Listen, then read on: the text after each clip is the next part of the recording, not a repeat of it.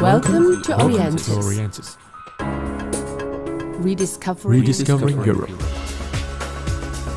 Wilson. Jennifer. Tom. Orientis.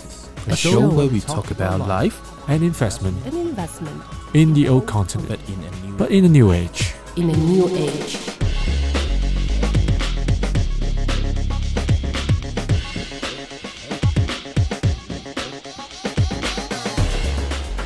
Welcome to Orientis Rediscover Europe. So I'm a host for- for today. I'm Wilson. So we have our co-founders of Orientis. We have Jennifer here. So Jennifer, say hello to our audience. Hello and hello to David, Yeah, our guest of today. Yeah, our guest of today is David, uh, uh Mr. David Costello. So uh, the Consul General uh, of Ireland to Hong Kong and Macau. So David, uh, say hello to our audience.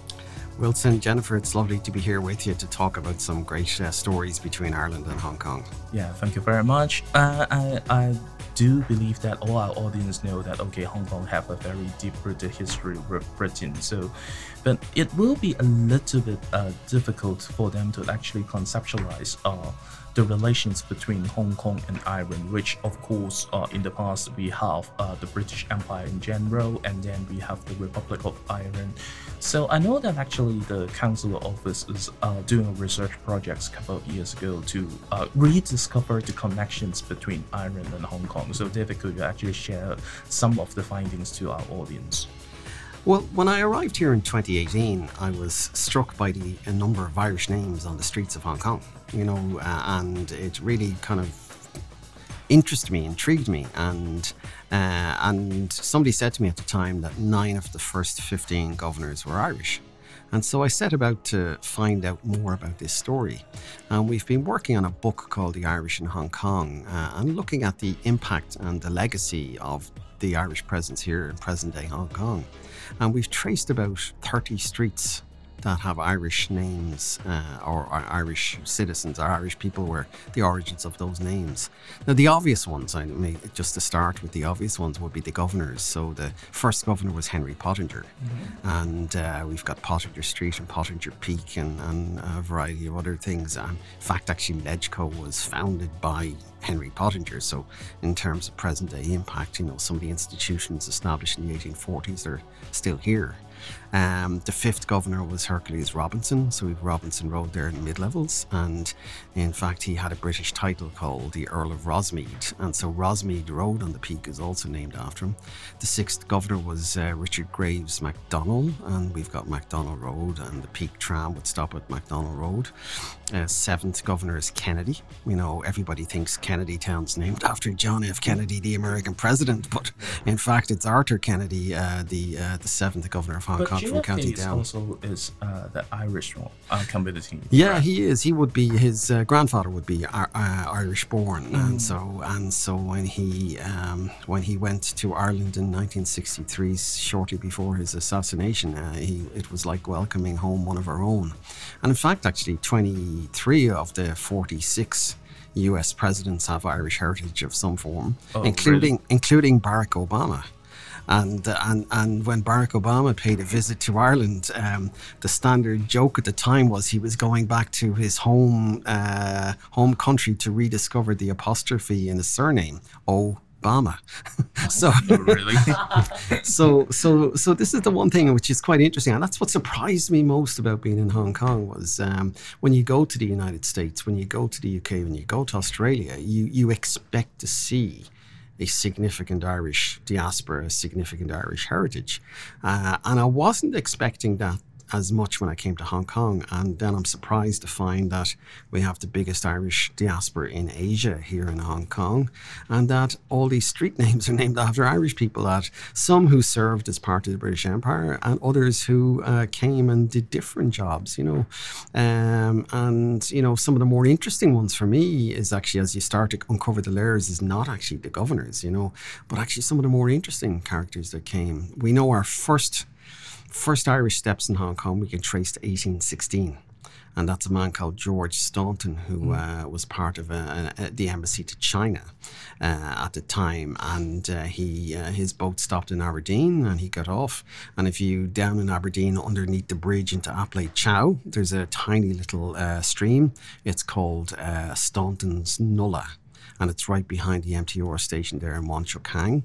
And there's a little pet garden then underneath the bridge called Staunton Creek Pet Garden. and so that's named after George Staunton, but the same Staunton is the Staunton Street in mid levels. And so, um, so from 1816 onwards, we can trace uh, trace Irish people uh, having come to Hong Kong. But what's really amazing for me, for example, is the story of the Columban nuns who came in 1949. They got off a boat intending to go to the mainland to mission uh, in, in China, but it was the Cultural Revolution and religious people were not welcome at that point.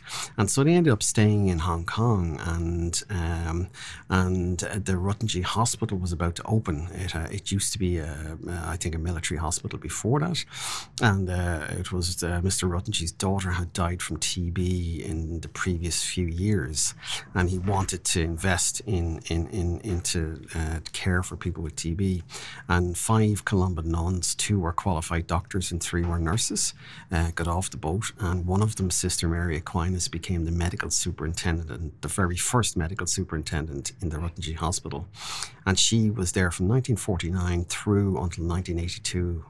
Uh, and uh, in that period, these five Columban nuns led the process of the eradication of TB in Hong Kong. Uh, and similarly, another Irish doctor led the eradication of malaria in Hong Kong. You know, so the legacies are physical in terms of street names, but also uh, the kind of it's it's it's in the soul of the Hong Kong people, um, and we'll see this particularly. Uh, you know, the, the incoming chief executive was educated by Irish priests. Uh, he was he's a Wah Yan boy, you know. So over 100 Irish Jesuits came to Hong Kong, and and so so many people came through the Wah Yan system, including Donald Tsang. So two of the five chief executives were educated by Irish priests. Uh, David, if we um, kind of fast forward to now, um, what is kind of left? Uh, what what we uh, still can see from the that legacy from, from Irish, of course, uh, except maybe Irish whiskey we have, and uh, we have an uh, um, um, Olympic uh, silver medalist uh, uh, Irish, and what else? Well, the legacy is strong, and I think really for me the lesson's quite clear. You know, um, this Hong Kong is China's sovereignty, and nobody will ever question that. You know, on pre ninety seven it was British sovereignty, and nobody can question that. That's a matter of history. You know, um, but what has been interesting, it doesn't matter where the sovereignty lies. Hong Kong was always an international city.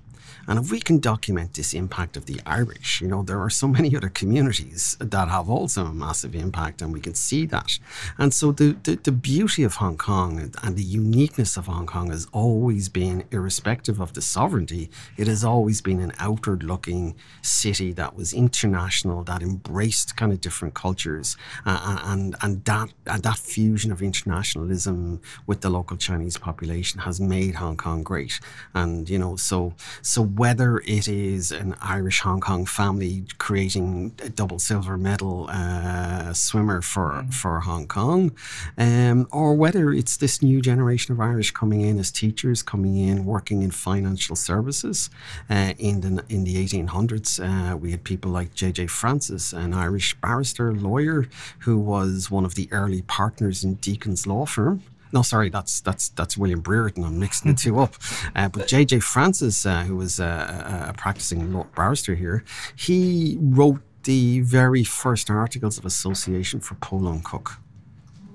You know, so again, Po Leung Kuks, you know, now we're not claiming he, he established it, but he was part of the team that John Pope Hennessy, the eighth governor, put together to help the local Chinese establish a kind of an organization.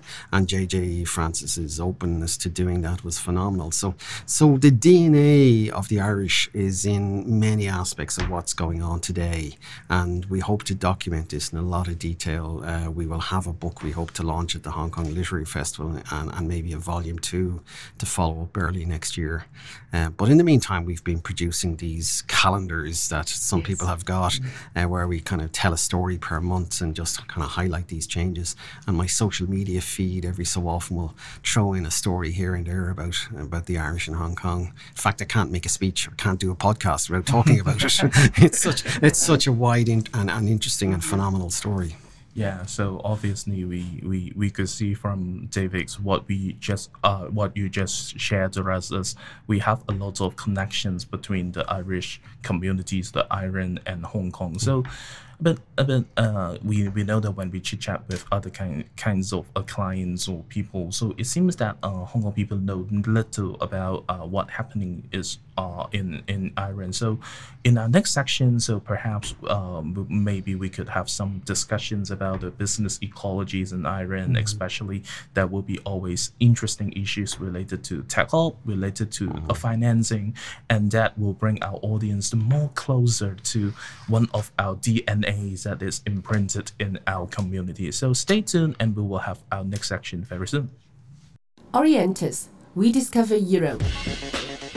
Don't forget to follow us on Substack for our free newsletter and visit our website for more. It is O R I E N T I S H K dot S U B S T A C K dot com and www.orientisHK.com.